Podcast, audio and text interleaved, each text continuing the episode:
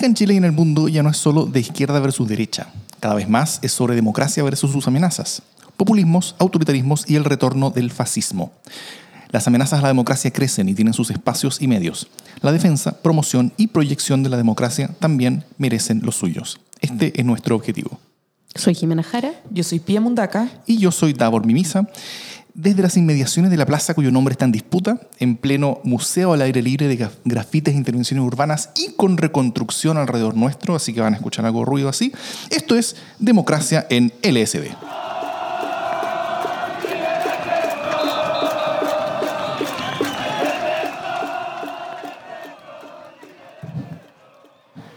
Por 79 votos a favor, 70 en contra y una abstención, la acusación constitucional en contra del ministro del Interior, Andrés Chadwick, pasó de la Cámara de Diputados al Senado el 28 de noviembre. ¿ah? Entre ayer y hoy se está viendo en el Senado básicamente el juicio de la acusación constitucional, eh, donde se, se, va a ver si finalmente es eh, no destituido su cargo, porque él ya no está a su cargo, pero si es que va a, va a recibir condena política. ¿ah? Eh, eso probablemente se va a votar hoy a última hora. Hoy día 11. Hoy día 11. Además, hay... Hoy debería terminar la comisión que realiza el informe sobre la acusación constitucional al presidente Sebastián Piñera, en algo inédito en la historia de Chile. Es solamente segunda vez que un presidente en ejercicio es acusado constitucionalmente. La, primera vez fue el año 56 a Carlos Bañez del Campo. Ambas acusaciones son por violación a los derechos humanos, ¿ah? no por violaciones directas, sino que más bien por la omisión de haber realizado las acciones que hubieran permitido evitar esas violaciones ante hechos como lo que hemos vivido y visto los últimos meses. Eh, los escenarios más probables, en general, eh, y, y, podemos discutir si es que, si estamos de acuerdo en eso, es que hoy se apruebe la acusación constitucional a Chadwick, o sea, que Chadwick quede condenado políticamente y, y, y en la práctica él no pueda eh, tener cargos públicos por cinco años. Eh, y que mañana la acusación eh, constitucional a Piñera se pierda incluso en la vista de la cuestión previa. O sea, como que la, la acusación se va, se, va, se va, a ver como, como que su presentación fue rechazada, ni siquiera se, que, que fue rechazada su, su, su, envío, sino que en, en, en, la presentación, en un momento anterior. Eh, las violaciones de derechos humanos existieron, eso, es claro. Si no fueron sistemáticas, al menos fueron generalizadas. Autoridades deben ser responsables por las cosas que han, que han ocurrido. ¿ya? Hace varias semanas hablamos de esto mismo, de cómo la acusación a Chadwick se justificaba, mientras que la de Piñera estuvimos más bien en desacuerdo al respecto. ¿Seguimos pensando igual? ¿Vale la pena acusar a Piñera y abrir esa posible caja de Pandora que podría terminar dañando la democracia? ¿O al hacer que se enfrente a sus responsabilidades fortalece esta democracia? Eh, yo me, me voy a recoger el guante porque fui una de, la, de las LCD en disputa. Una de las. La más. Bueno, ya, okay, no te queremos la, dejar sola, pero okay, fuiste ya, la. la. Sí, yo sigo creyendo que, que, está bien. Sigo firme junto al pueblo en la idea de que, de que es importante acusar a Piñera por sus responsabilidades, eh, aunque se pierda. No, no creo que, que pueda todo eh, achicarse a un punto político y a las posibilidades de éxito. Desde luego me parece bien que prospere la acusación en contra de Chadwick eh, y, y, de alguna medida entiendo la racionalidad política que hay ahí y que eso puede calmar un poco la necesidad de tener un responsable por lo que ha pasado y que evidentemente ha pasado. Eh, pero no me parece que, la acusación constitucional en contra de Sebastián Piñera sea dañar la democracia. Y yo tengo un, un, un punto sumamente diferente con este distinguido panel, eh, porque, porque me parece que es una acusación constitucional, está contemplada, eh, estamos hablando de, abusos reiterados, sostenidos en el tiempo, estamos hablando de meses, tú mismo dijiste, Davor, meses, no fue un evento, es una serie de eventos en los que además el gobierno ha, entre medio, descalificado eh, informes internacionales sobre violación a los derechos humanos. Eh, Carabineros ha hecho lo que ha querido y estoy hablando del tiempo que excede a Andrés Chadwick. Entonces, ese tiempo que excede a Andrés Chadwick, ¿a quién se lo vamos a adjudicar? O sea, vamos a decir que lo que ocurrió durante eh, este tiempo termina en las primeras semanas, que es cuando cambia, si no me equivoco, fue el 28 de octubre, cuando cambiaron a, o el 25, ya no me acuerdo, pero por ahí, por el 20 mm, por algo de, de, octubre fue cuando cambiaron de gabinete y de ahí en adelante no ha pasado nada. O sea, hay dos personas que han perdido la vista. De hecho, eh, han, pasado muchas más cosas. O sea, entonces. han pasado cosas terribles desde entonces y sostenidamente el gobierno ha dicho o que no tiene nada que ver o que son mentiras.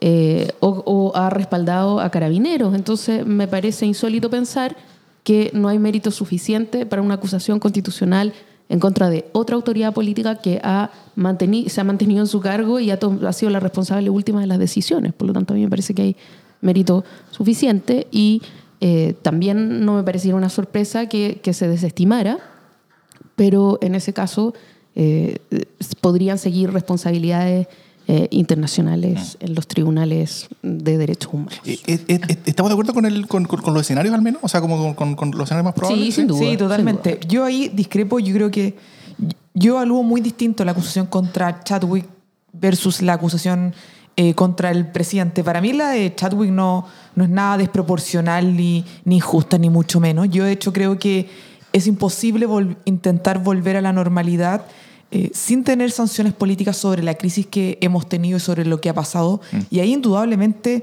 eh, Chadwick, a mi parecer, yo creo que hay elementos claros para poder estimar de que no se hizo todo lo que estaba a su alcance para cumplir con sus, con sus funciones. Hubo eh, violación a los derechos humanos, no, se, no se tomaron las precauciones con las policías, pero tampoco cuando estaba pasando lo que todos vimos que sucedió, se hizo nada para eh, modificar el rumbo ni, ni, que lo que estuviera pasando eh, mejorara o, asumir el control de la, de la, situación. Y por eso me parece evidente, yo esperaría que eh, fuera un escenario contrario al exministro.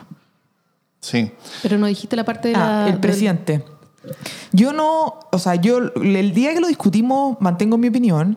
Yo no estimo que sea necesario la acusación contra el presidente. En ese momento yo sentía eh, que el país, o sea, que el Congreso estaba entrando a una discusión sobre reformas importantes y uno no puede estar queriendo destituir al presidente y al mismo tiempo asegurar llegar a acuerdos en cambios que me parecen muy necesarios para afrontar eh, las demandas bien estructurales que hemos tenido el último tiempo sobre abuso, desigualdad social, etcétera, etcétera. Estratégicamente me parecía poco inteligente, pero tampoco creo que hoy día sea necesario para, para el país ni para que esto eh, pueda mejorar. De hecho, creo que destituir a autoridades en ejercicio en el momento en que estamos, sobre todo el presidente de la República, puede terminar siendo muchísimo más dañino para nuestra democracia y para los cambios que necesitamos realizar. Mm. Yo eh, eh, Tal vez es que algo, algo ha cambiado de, de, de, para hacer las últimas semanas, es que la situación cambió. Eso, sí, creo que, creo que hoy día, eh, eh, efectivamente, si es que hace algunas semanas, que fue antes del acuerdo constitucional, fue antes de, muchas cosas, si es que ahí hubiera, hubiéramos tenido esta discusión, creo que hubiera sido mucho más destructivo de, de que la tengamos ahora. Independiente de que, de en ambos casos el escenario va a ser el mismo, que, la acusación, se, rechaza finalmente. Pero, pero en ese momento, antes del, del acuerdo constitucional, creo que, creo que probablemente habría impedido que se llegara al acuerdo constitucional y eso habría sido un, un, un, un, crimen como con la historia de Chile, bastante fuerte y bastante duro.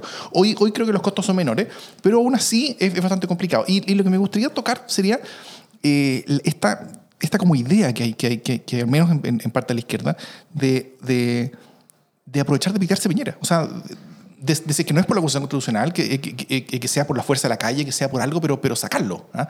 Como que, esta sería como una oportunidad de, de demostrar que la derecha no puede estar en el poder, porque, por, porque, porque tiene que salir, ¿ah? porque, porque la calle se levanta en contra de ella y, y, y, sale.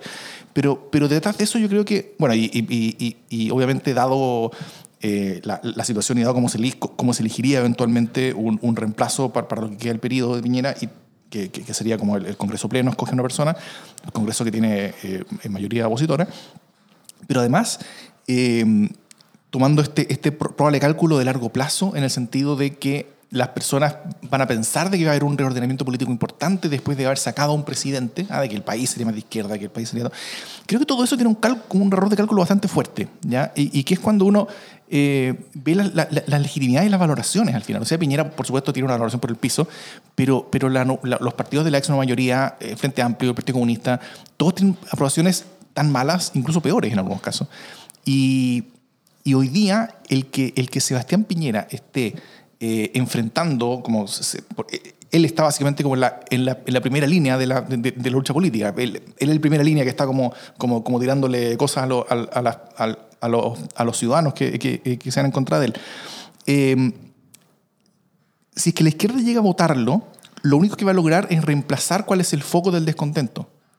La izquierda no, o sea, no veo que haya alguien o, algún sector político, alguna figura política que sea capaz de tomar hoy día la presidencia o, que sea capaz hoy día, en, este momento, en los próximos par de meses al menos, de, presentar un, proyecto de, de liderazgo de futuro importante y que sea bien pescado. O sea, si es que, si es, que es demostrado que un presidente puede ser tumbado, eh, quien lo reemplace también lo va a poder ser. Y, y- quienes hoy día quieren estar sacando, quieren que Piñera se vaya, en parte lo que están eh, queriendo, sin, sin, sin saberlo, es que, es que el propio pueblo de Chile se levante para sacarlo a ellos también después. Y eso es re complicado, porque, porque, porque ahí es donde, eh, es donde efectivamente pierde mucha valoración, mucho peso, esta, este, este- actos que, que tienen que ser simbólicos, que tienen que ser importantes, que tiene que, que, eh, que- que- que ser bastante fuerte de elegir un presidente por un periodo. ¿ah? Y eso, eso es fundamental. Eh, por supuesto, hay, hay mecanismos institucionales que podríamos tener como, como, como, como revocación de mandato y cosas así, que, que estaría dentro de lo institucional, estaría muy bien. Pero, pero cualquier otra cosa es- tiene muchos, muchos, muchos costos. Y, y- y hoy día buena parte de quienes ven a Piñera como el adversario que tienen enfrente y que, y que lo ven débil y, por lo tanto quieren tomar la oportunidad de sacarlo para reemplazarlo en el poder, este, están equivocados porque Piñera no es ese adversario, Piñera es el escudo que los defiende a ellos de, de- de- de- del, del- del foco de la, de, de- la radio de la ciudadanía, yo creo, hoy día. No sé, mira, yo necesito ordenar esta discusión porque eh, estoy de acuerdo con algunos de los puntos acá que, que se han planteado. Me parece bien si queremos hablar de racionalidad política o de estrategia, que es lo más adecuado para que ciertos procesos, por ejemplo, lleguen a buen puerto, eh, qué es lo más adecuado para la estabilidad del país, etcétera, etcétera. Pero toda esa es una argumentación que excede el que haya o no haya mérito para acusar constitucionalmente al presidente de la República por faltar a su deber de defender los derechos humanos de los ciudadanos. Entonces, son discusiones eh, distintas y me, y me importa eh, hacer el punto, porque cuando yo digo que hay méritos suficientes para la acusación constitucional, porque ¿a quién le vamos a cargar si no el sobretiempo? O sea, vamos a acusar entonces a Blumel, porque la cosa no terminó cuando salió Chadwick. Y si la cosa no terminó cuando salió Chadwick y los pacos están absolutamente haciendo lo que se les antoja, entonces ¿quién es el responsable? Y esa es una pregunta que permanece abierta. Uno podrá decir, mira, ¿sabéis qué? A mí no me parece lo más adecuado eh, votar a Piñera. Y uno podrá estar de acuerdo o no. Es una discusión válida, pero es una discusión sobre racionalidad política, sobre gobernabilidad. No es una discusión sobre méritos. Y entonces, si la discusión es sobre eh, racionalidad, quién es el responsable por lo que ha pasado después de... Porque esta discusión la tuvimos en este mismo podcast eh, antes de que Gustavo Gatica perdiera la vista, antes de que Fabiola Campillay perdiera la vista. Y antes de que dos personas ayer fueran internadas porque les pegó con, con un traumatismo encefalocraniano, porque les pegó una, una lacrimógena. Entonces, eh, todos estos hechos no son cargables finalmente a una decisión política.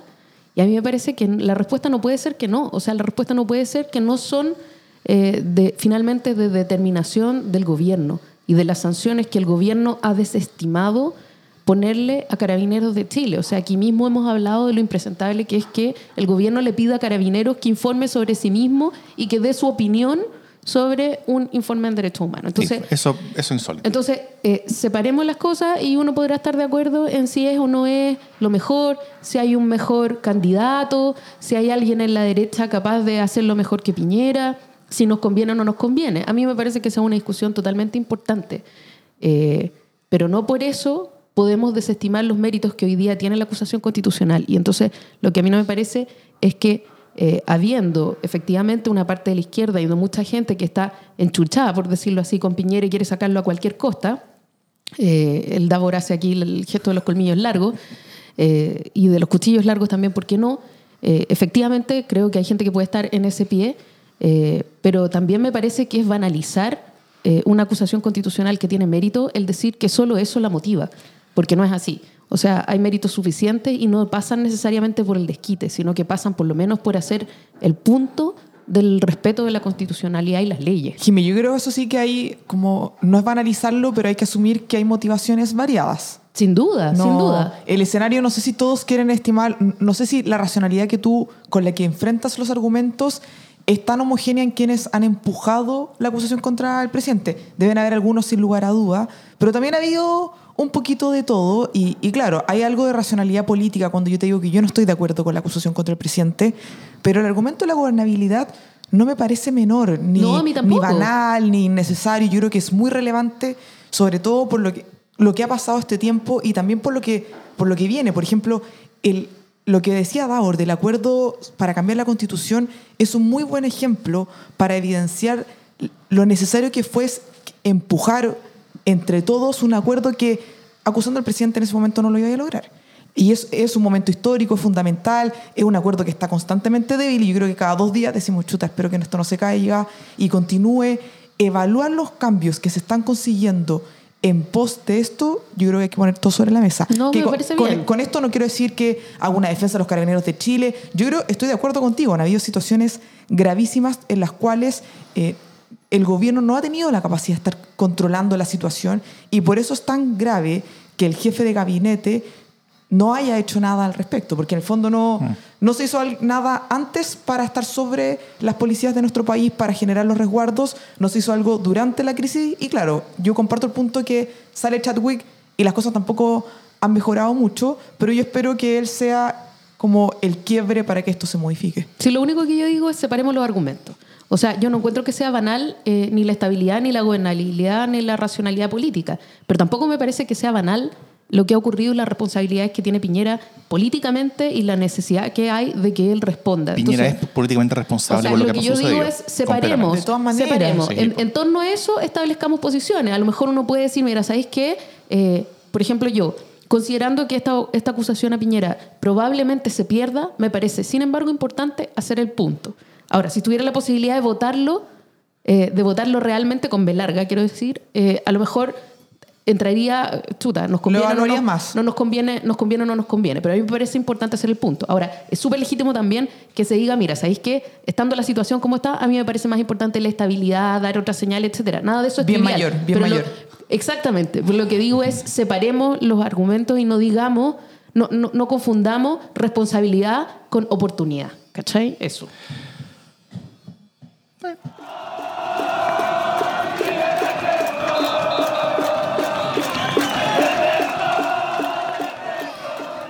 Vamos con el segundo bloque. Este lunes tuvimos agenda, no, no agenda nacional iba a decir. Tuvimos Cadena. cadena, nacional, eh, andaba por ahí, pero era una cadena nacional por, en la cual el presidente de la República presentó la agenda anti-abusos.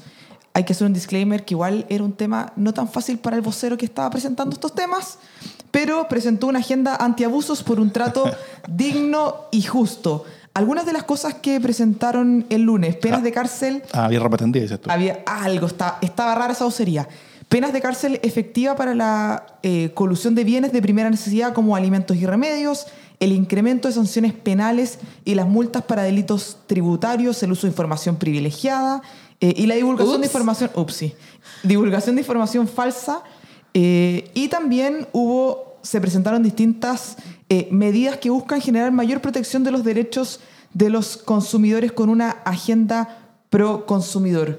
No sé cómo lo vieron ustedes, algunos comentarios que han habido al respecto. Ahí aparecieron varias colusiones de años anteriores sobre la mesa. Yo creo que es un tema que estaba bien eh, vinculado con el descontento de que varios se han enriquecido a manos llenas y han abusado de otros, la colusión del confort, los pollos, la farmacia, etcétera, etcétera, etcétera. El, el punteo yo lo sentí como, como, como, como el listado de las canciones del álbum de grandes éxitos de la historia de Piñera. ¿ah? Eh, De la historia empresarial de Piñera. Claro, claro.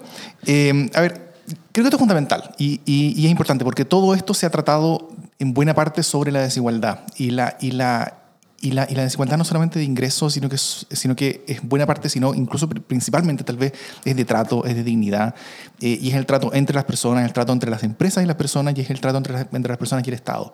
Y esos dos últimos son, son atacados de- de- de- de manera muy importante en esta, en esta sensación de, de- vulnerabilidad de la gran mayoría de Chile, en la que ven, yo creo que con buenos ejemplos prácticos y con mucha razón, ven de que hay dos institucionales di- distintas, hay dos cuerpos legales distintos. Hay leyes para ricos, hay penas para ricos, ah, eh, que, que que, ellos pueden cometer delitos y, eh, y van a recibir clases de ética, mientras otras personas van a eh, cometer delitos mucho menos graves y van a recibir toda la fuerza y la pena de la ley. Y eso es porque la institucionalidad y la ley se hace así. ¿ah?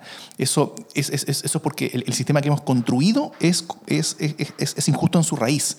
Entonces, la, el- el- el avanzar para combatir esas injusticias, esas indignidades, esas, esas formas en las que en las que el, el- el sistema mismo completo se, se- se ilegitimiza a sí mismo, eh, creo que es, es muy importante y fundamental. Y a mí me gustaría ver que, si bien un, un- un presidente cuando, cuando anuncia estas cosas, un presidente que tiene 10% de aprobación, da lo mismo lo que diga, él, él- él- puede decir voy a darle un millón de pesos a cada persona y nada lo va a pescar porque nadie le cree.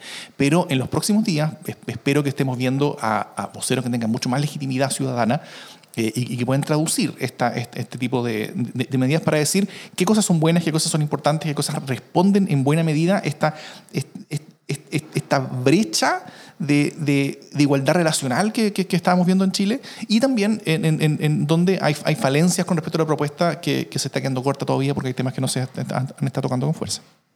Sí, a mí me parece que presentar una agenda antiabuso, aún entendiendo lo importante que es, es un poco tirar y abrazarse, ¿no? O sea, y además se ha, se ha generado una serie de agendas antiabuso en el último tiempo, ¿no? Por ejemplo, estaba leyendo a propósito de lo de la ISAPRE, de, de lo que se va a hacer en materia de ISAPRE, eh, se va a terminar con las preexistencias. ¿Sabes que yo ya perdí la cuenta de cuántas veces hemos terminado con las preexistencias en Chile? El mismo, mismo número de veces que hemos construido el tren de Santiago Melipilla. Claro. Entonces, es como, oye, mira, hay que, hay que anunciar algo. Hoy terminamos con la preexistencia. Ah, buena. Nunca pasa. Sí. ¿Cachai? Entonces, yo aquí ver para creer. Además del, de que le compro totalmente el disclaimer a la, a la pía acá, que, chuta, igual difícil para él decir que se va a sancionar el uso de información privilegiada. Eh, Que está condenado por ello, de hecho. o sea, y, y no por lindo, po, ¿cachai? No, no por lindo. No, me, gustaría contar, si, si, si, si tienen un par de, de- de minutos, Por favor. Una, una, una anécdota muy buena que, me- que yo, yo, yo leí esto y, y- y en verdad es- es- exploté cuando lo leí.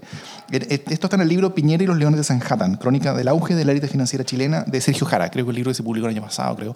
Muy buen libro entretenido eh, sobre la historia de Piñera y, y, y, y con su generación en- en, eh, cu- cuando se tomaron el mundo de las finanzas en Chile. Piñera era en los 80 el gerente general de eh, Citicorp. ¿Ya? Y, eh, y, en- y como gerente de Citi en, en- en Chile, de, la sede chilena, él iba y los directores de Citi. Citi en ese tiempo tenía eh, la representación de una tarjeta de crédito de, de Estados Unidos que creo que era Diners, creo que, que- que era esa. Y Pi- Piñera tenía, además de ser gerente general, de tener esa pega, él tenía una pyme al lado. ¿ya? Él tenía una empresa al lado que tenía representación de un par de otras tarjetas de crédito, que de hecho el- que- que eran las principales en Chile. Eh, entonces, eh, Piñera está en la situación compleja en la que él competía contra su propia empresa, competía contra la empresa con la que trabajaba. Entonces, en un momento el directorio, eh, están, están ahí discutiendo sobre, sobre todas las cosas y dicen, bueno, eh, el, el presidente del directorio dice, bueno, Sebastián, eh, ahora vamos a ver la, la estrategia competitiva de la tarjeta de crédito. Así que eh, te- entenderás que como tú tienes, eh, como con la, eres, eres dueño de la competencia nuestra, entonces te, te pediremos que... invitamos a salir. Claro, que te invitamos a salir de la reunión, cosa que podemos discutir de esto libremente. Y él los mira todos indignados y les dice, ¿ustedes están acusándome de conflicto de interés? Yo tengo un muro infranqueable entre mis roles. ¿ah? Entre mí y mí. entre, en- entre, en- en- entre mi rol de gerente general y, y, y este emprendimiento son, es infranqueable. Yo me siento acusado y, y- injustamente de lo que ustedes están eh, imputándome en este momento. Esto, es- esto, es- esto es absolutamente injusto. O sea, es, o sea, esto es un insulto que ustedes están haciendo a mi integridad profesional. Es que no pueden creer lo que ustedes me, me están haciendo en este momento. Y hizo tanto el escándalo que al final Lo no, pudieron sacarlo y el huevón quedó sentado en la reunión de directorio de su competencia. Chan. Habla de su inteligencia. No. Habla de su diente, ¿no? Sí, de muchas características que ya conocemos. Bueno, pero entonces ya, que este, que este ser humano, eh, presidente de la República, presente esta agenda antiabuso, igual es chistoso, eh, se ha demorado, pero por lo demás tampoco ofrece mucho, o sea, me pare- siendo, siendo importante, ojalá que se tramite, porque como digo, está lleno de, de buenas intenciones que no se han concretado. De todas maneras, eh, no es suficientemente intensa. Sí, no es- no es Eh, intensa. no, no toca profundamente los intereses y no asegura lo que él parte diciendo que va a asegurar, que es que los chilenos sean tratados con igualdad. Sí, porque estamos frente a un sistema, lo que escribía Daur es lo clasista que es el sistema en el que nosotros, en, en el que se entregan las penas, el sistema judicial. O sea, imagínate que tú te robáis algo, te robáis una tele y te vais preso al tiro, pero si tú eh, te coludes, solo si es un bien de primera necesidad, No, o sea, la- la- la- te podría ir Sí. Bueno, el- el eventualmente ejemplo en cana. de una de las personas que murió en el incendio de la, de la cárcel San Miguel, que fue Claro. un el que hecho- vendía CD pira- pirata. Exacto. Claro. Ese es un ejemplo, grafica bastante la situación en la que nos enfrentamos. A mí me ha llamado la atención que en varias de las propuestas que han aparecido el último mes podemos hacer algún vínculo con proyectos eh, que salieron del Congreso y luego no prosperaron. Distintas iniciativas que habíamos escuchado hace varios años atrás. Yo creo que ahí uno puede hacer el match con el proyecto del CERNAC, que de ahí la Cámara Nacional de Comercio llegó al Tribunal Constitucional y quedamos con un CERNAC que se decía harto que era un león sin dientes porque se, tenía normativas pero no tenía la capacidad de asegurar el cumplimiento de esas normas. Y, día- todavía tampoco. y, y todavía, y ahora vamos con de nuevo un 2.0 de robustecer el CERNAC y fortalecer una agenda de pro consumidor. Ahí hay que ver cómo se va a concretar esto, pero uno puede ir haciendo ciertos vínculos con propuestas o políticas que se vieron truncadas durante el camino en los últimos años. Sí, porque además, si tú lo piensas, eh, efectivamente no estaba el detalle, pero dice vamos a fortalecer y a robustecer el CERNAC con una plataforma web en la que la gente va a terminar los contratos. Pero eso no tiene nada que ver con las capacidades de fiscalización y de sanción, por ejemplo. Y estaba súper picado, eh, además, el eh, Abbott del, del Ministerio Público, porque dice, oye, ¿sabéis qué? Eh, no tiene ningún sentido esta agenda si no nos dan más facultades a nosotros. O sea, se siguen repartiendo entre ustedes las facultades y la Fiscalía Nacional Económica tenéis que ir a agarrar la patada, por favor, para que, para que No haga andemos agarrando algo. nada de patada, no están los tiempos. Oye, son tiempos de patadas. Sí, pero es verdad lo que decía Abbott, que reclamaba que ellos no pueden iniciar la acción penal en delitos tributarios de, de colusión o delitos electorales y esperaba que durante la tramitación de estas medidas se pudieran ir mejorando. Sí, y yo creo que hay espacio para mejorarlas. Creo que hay espacio para mejorarlas porque, porque al final, a ver, hay, hay que entender que esto, est- estos temas no son tanto izquierda versus derecha, estos temas son bastante como, como de, de, de, de élite agarrando, o sea, protegiendo sus propios traseros. Y, y, y- y- lo que hemos estado viendo es que solamente se mueven cuando en verdad pasan cosas fuertes. Hubo mucho movimiento y hubo mucho cambio positivo. ¿ah? podemos siempre decir que, que- que- que no fue a la altura de lo, de- de lo esperado, pero fue muy positivo eh, lo- los cambios que hubo después de la gran crisis de corrupción entre dinero y política del 2015-2016. Y, y, y- y después de eso quedamos con un sistema que, que es mejor en, en- en- en- casi todos los elementos. Por, por supuesto, fue hecho de, de- de manera en la que no se le aumentó mucho eh, el tiempo de prescripción a los delitos electorales, no se le, no se le puso casi ni un peso adicional a CERVEL para que pudiera investigar, no sé, o sea, como que en, declaraciones aumentó bastante más, pero, eh, pero en facultades reales y, y- y de dientes menos. Pero tal como cambió mucho eh, en- en- entonces la, la- la relación entre, entre dinero y política, eh, ahora la relación entre, entre, en- en- entre dinero y poder o entre el dinero y el dinero mismo en, en- en- en- estos delitos eh, debiera poder cambiar mucho más porque la presión social y los ojos que hay por sobre el Congreso, no solamente sobre la derecha, sino que también sobre, sobre buena parte de la izquierda, eh, y, donde todos están viendo oportunidades políticas hoy día en avanzar con fuerza en esta materia, eh, es, bastante fuerte. Yo sí diría que, dado, da- dada como, la, como, como, como las puras buenas noticias y, puras alegrías que se demostró desde el mundo empresarial an- an- ante estos anuncios, yo diría que efectivamente los, los, los- los anuncios quedaron cortos, ¿ah? porque habría que esperar al menos un poco, como, como, algunos sustos. ¿ah? Y, hasta ahora no ha habido sustos. Espero que el Congreso saque sus dientes y, les tire un poquito de susto, porque estamos hablando de- de delitos como eh, eh, el uso de información privilegiada, como lo, como lo hizo Piñera, es robo a gran escala. La colusión es robo a gran escala, con millones de víctimas. Y, Chile un, país que tiene eh, asociada eh, su- su- sus ahorros de pensiones al mercado de capitales, es a todos los trabajadores de Chile, son robos a todos los trabajadores de Chile.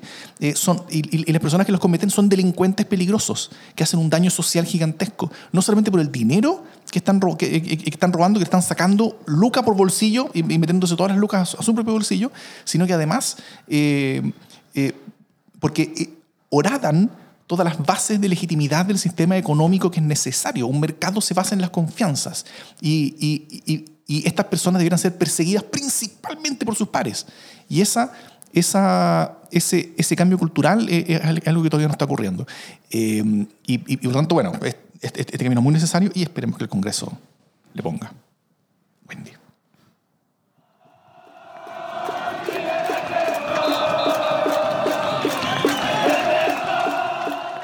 Chile despertó, pero parece que se está tranquilizando y no quedando dormido, pero está sentándose un rato. Eh, ha bajado la intensidad de las movilizaciones sociales eh, en el último rato. Ha bajado también la violencia. Eh, Chile de a poco está volviendo a la normalidad y, O, o a una normalidad. o a una cierta normalidad o a un interregno entre esta movilización y la que sigue, como queramos, pero de alguna manera es importante que vayamos haciendo balance, me parece a mí, no para ponerle la lápida, no quisiera ser yo quien le ponga la lápida al, movi- En al este movimiento, a la momento, Jimena Jara le pone lápida a la movilización social. No, no. No, me, o sea, me parece que va a seguir de distintas maneras y tal, pero creo que podemos estar de acuerdo en que el momento más álgido, al menos de esta fase, ya pasó. O sea, el metro está abriendo hasta las 10 de la noche, lo que parece todo un triunfo a esta altura. Eh, y me parece importante que vayamos viendo qué se ha logrado hasta aquí, eh, aunque más no sea para saber por dónde hay que seguir presionando, ¿no? Eh, y me parece que hasta aquí las cosas que se han ganado, además del acuerdo constitucional por una nueva constitución, que sin duda es, que no es del- poco, digamos. No, no, no, es de lo más significativo que se ha logrado. En la historia de las movilizaciones nacionales. Eh, pero que todavía está por verse cómo se va a implementar, ¿no? Porque, o sea, hasta aquí suena bonito, pero cada dos días la UDI se lleva la pelota para la casa. Entonces, eh, hay que ver cómo sigue desarrollándose eso eh, en la medida que nos vamos Hay que acercando a abril. muy ¿no? atento, efectivamente. Alerta, alerta machista.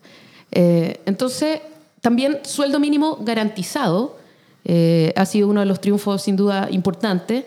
La, la subida de las pensiones, eh, algunos ajustes al seguro de cesantía que más bien van a financiar los propios, los propios cotizantes del seguro de cesantía, pero, pero en fin, esta agenda antiabuso que estábamos eh, conversando y eh, básicamente, para ponerlo en fácil, eh, apertura de la billetera fiscal para mayores prestaciones sociales sin eh, cambios estructurales. Esto lo hablamos el año, la, la semana El pasada. el año pasado. El año pasado, ya, esto se me ha hecho una eternidad. Eh, pero hablamos la semana pasada del- de, cómo los privados no estaban siendo parte de esto. Seguimos en, en la misma línea. No hay cambios relevantes impositivos. El otro día alguien me, me dijo, una persona muy, muy bien informada, me dijo que habían ido un grupo de empresarios importantes a hablar con Piñera, a decirle cuánto sale esto, eh, cuánto deberíamos pagar más de impuestos para asegurar que esto se acabe. Y, y si eso es verdad, no ha tenido ningún cor- correlato con las determinaciones que ha ido tomando el poder político, cuestión que me llama la atención. Entonces, el, el- el gobierno ha pedido a Briones que abra la billetera, pero no ha tenido correlato en pedir eh, más impuestos o, o proponer algún nivel de cambio impositivo relevante para los que más tienen. Eh, y eso llama la atención. Pues ayer escuchaba, nada que ver, ¿ah? pero voy a hacer esta digresión igual. Ayer escuchaba a Alberto Fernández eh, en, en su discurso mm, asumiendo el mando de la nación argentina eh, y decía, les vamos a pedir un esfuerzo a los que tienen más porque los que tienen menos no tienen cómo hacer ya más esfuerzo. Eh, asumiendo que la situación de Chile no es la misma que la situación de Argentina, es un muy buen argumento. O sea, no podemos pedirle a los que tienen menos, a los que están endeudados, que hagan un esfuerzo mayor para salir eh, de esta crisis social en la que el, el mayor motor o el mayor móvil de esa crisis social es la precariedad. Por lo tanto, para salir de esa precariedad se necesita un esfuerzo de los que tienen más. Así de fácil y ese esfuerzo hoy día no se está viendo por ninguna parte. Aunque, aunque ojo que el, que, el- que el esfuerzo que tienen menos en Chile se, se- se está dando y se va a dar con fuerza. O sea, eh, el, el- el desempleo aumentar, la, la buena, buena parte de la gigantesca intervención que hizo el Banco Central para, para, para intentar controlar el precio del dólar tiene que ver con la expectativa de inflación alta. ¿ah?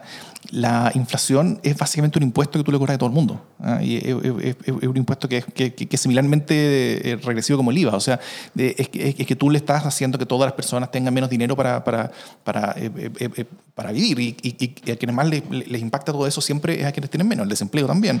Eh, entonces, eh, las, consecuencias de esto multidimensional, porque hay consecuencias que son tributarias, de, reforma tributaria que hay que hacer, etcétera, eh, esa, esa- esas están por verse, pero las consecuencias económicas que son principalmente que, eh, donde, donde el, peso cae principalmente sobre quienes tienen menos y quienes tienen más, complicaciones, eso Eso, es, eso es inescapable. ¿ah? Entonces hay, hay que hacer, no sé, el, mayor esfuerzo posible para que todo esto valga la pena, porque realmente eh, lo que vamos a estar, o sea, los, nuevos dolores derivados de todo esto eh, van a ser bastante fuertes. Ahora, dicho eso, a esta hora, en este momento, son las eh, 10.55 de la mañana del, del miércoles ¿qué- qué? 11, 11 de, de diciembre, eh, es la movilización social con mayores consecuencias de la historia de Chile.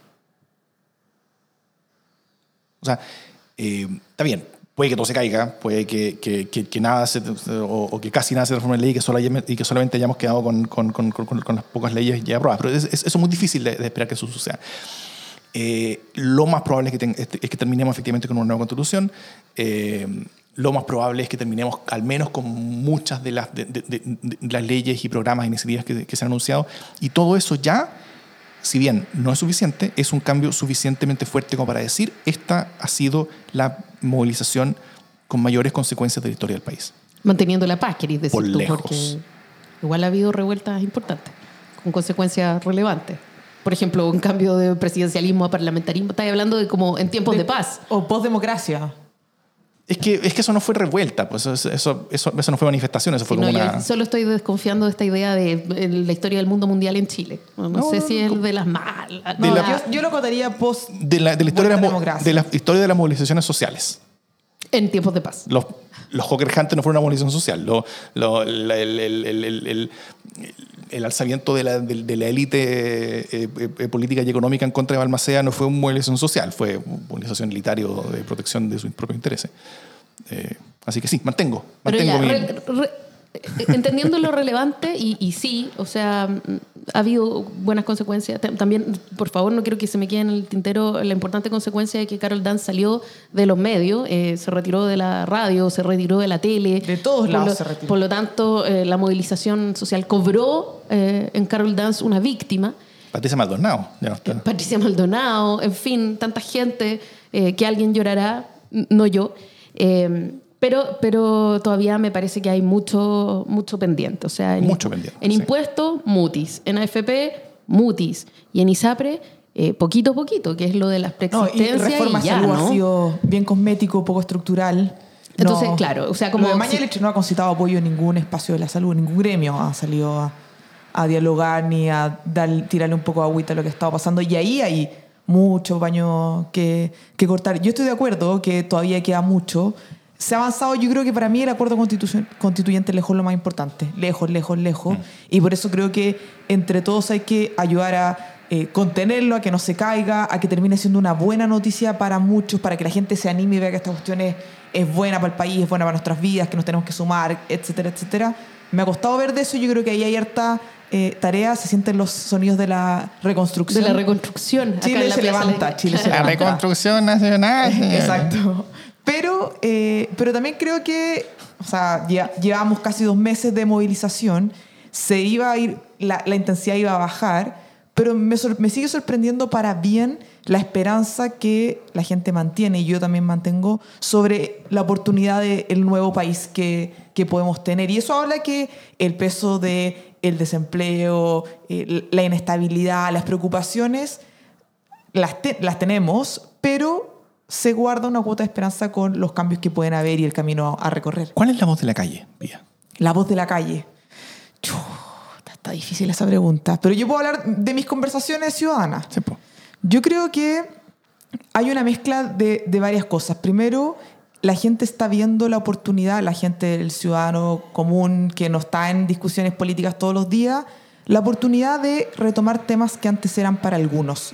Y eso yo lo he dicho acá en otros eh, podcasts que me parece una excelente noticia para la construcción democrática, que podamos perderle el miedo a la discusión política y atrevernos a hacerlo como una práctica cotidiana, donde todos tenemos una opinión, donde no es necesario ni ser eh, abogado constitucionalista ni eh, experto tributario, sino que podemos ir definiendo el país que queremos construir y también, por supuesto, cuál es nuestro compromiso, nuestro rol en eso. Yo creo que eso ha habido harto en el último tiempo, mayor, ha habido mayor conciencia. El otro día tuve una conversación muy buena que un señor me decía, mira, nosotros al final del día sabemos que necesitamos la política. nuestro eslogan, o sea, nuestra rabia es frente a los políticos. Pero cuando uno tiene un- una buena conversación, el ciudadano chileno quiere el país, quiere que le vaya bien, no, no hay gente que quiere quemar Chile, que mueran todos. Eso, es un, estereotipo que yo creo que es bien, bien poco real. Y la gente logra hacer una distinción que me parece muy saludable, con un juicio muy duro de la clase política a todos, pero con una distancia frente a la necesidad de construir una política que mejore sus vidas. A mí me preocupa también ese odio transversal a la clase política porque por dónde, cómo, quiénes van a representar. Me Así es. preocupa el malestar y el odio generalizado a la democracia representativa, que yo creo que ahí tenemos Un gran riesgo. un gran, gran riesgo, pero en general yo creo que hay un sentimiento que lo que viene puede ser bueno en la medida que todos vayamos formando parte de eso. Me parece, estoy de acuerdo, me, parece que, que se ha ganado y lo que yo espero es que también de alguna manera la clase política pueda recoger el guante eh, en los modos de hacer, ¿no? Porque si hay algo que ha quedado súper claro es cuán desconectada estaba la élite política de las bases sociales y de la gente. O sea, eh, el hecho de que haya sido toda una sorpresa habla de la falta de, de bases sociales, de la falta de trabajo territorial. Eh, aquí los únicos que atinaron fueron los alcaldes, lo hemos hablado N. Y, si no cambiamos los modos de hacer política, es bien difícil que la gente se abuene con la idea de la política o con los líderes políticos. Y si no, si no sacamos esa lección sobre los liderazgos, eh, a mí me parece que, que, que estamos perdidos. Y mm, adelantándome a toda esta, a esta conversación que siempre tenemos de las buenas noticias y que siempre soy yo la que no tiene buenas noticias, eh, sí me parece súper positivo esta vez eh, decir que, que se me fue la onda. Se me fue la onda. Tu vida no quiere buenas noticias, Mi Jimmy. vida no quiere buenas noticias. El destino, Pucha. nada que hacer. Ya, no denle nomás y si me acuerdo les digo.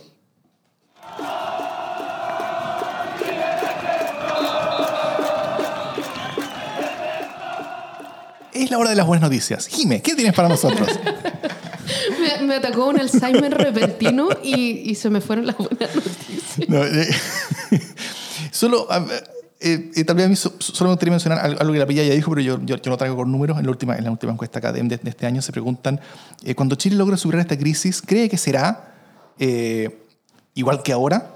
Dice un, un- un país igual que ahora, un 14% dice, un país peor, dice un 8%, y un mejor país, dice un 74%. Qué bonito. Esto se sigue tratando sobre esperanza, es sobre esperanza de un futuro mejor, porque se ve que Chile necesitaba un remesón, y yo creo que lo necesitaba, eh, y, la- y- y las personas en buena medida, si bien están bastante conscientes de los, costos que están, eh, incurriendo ahora, y sobre todo los que van a incurrir en el futuro, que van a ser mucho mayores en el largo plazo, eh, por, todo esto, yo creo que, el convencimiento mayoritario principal es que vamos a tener un, mejor futuro para Chile. Y eso, es fundamental, porque al final mientras esté esa idea de, mejor futuro para Chile, ese, futuro ese mejor futuro se hace, se hace posible. ¿ah? La, ¿ah?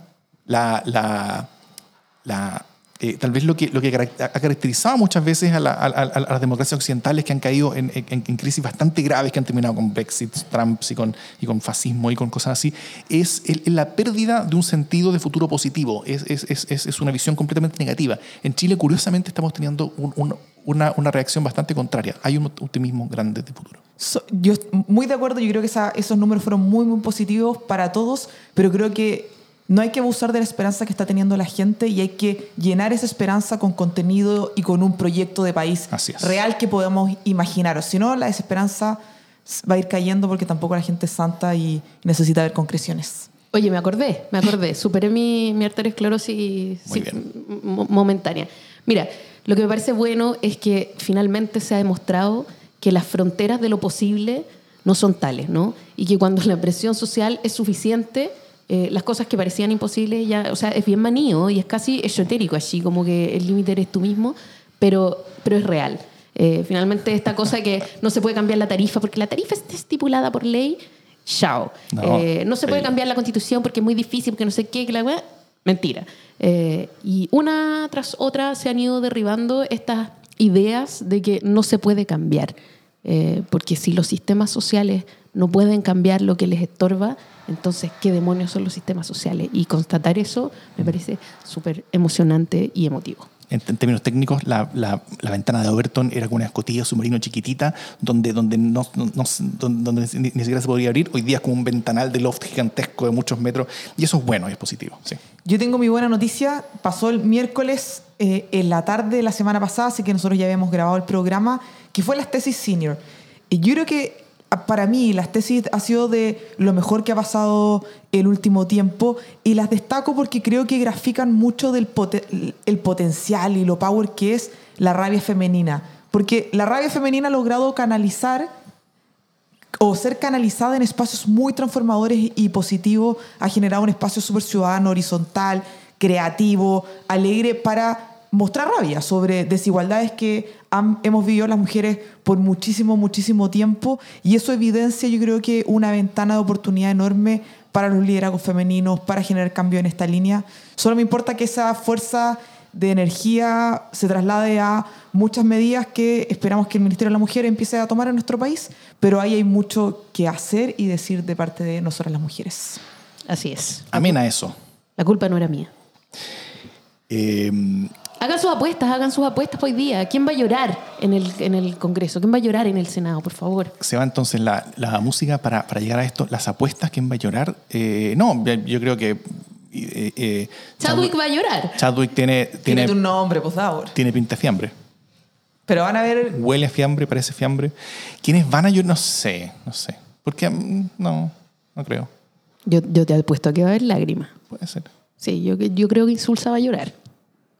Uf, ¿Viste que eso, sufre? eso, eso es sería. súper sufrido. Es que te cachai el troleo después. Uh. O sea, lo van a trolear por donde sea, ¿cachai? Eso ya no puede ser un factor de La decisión. tercera recordándole su almita, eh, tiene todo un recuadro hoy día Sí, sobre la sí. penita de Insulsa, que ya me parece el colmo. Pero en fin, ya. Desde la plaza cuyo nombre está en disputa y en medio de los ruidos de la reconstrucción nacional y de, cómo... No, no es que de reconstrucción, no, no estamos construyendo- reconstruyendo el país que teníamos, estamos construyendo un nuevo país de futuro. Desde ese nuevo país de futuro que se construye con estos ruidos de construcción que tenemos en el fondo, esto es hasta la próxima semana, Democracia en el SD.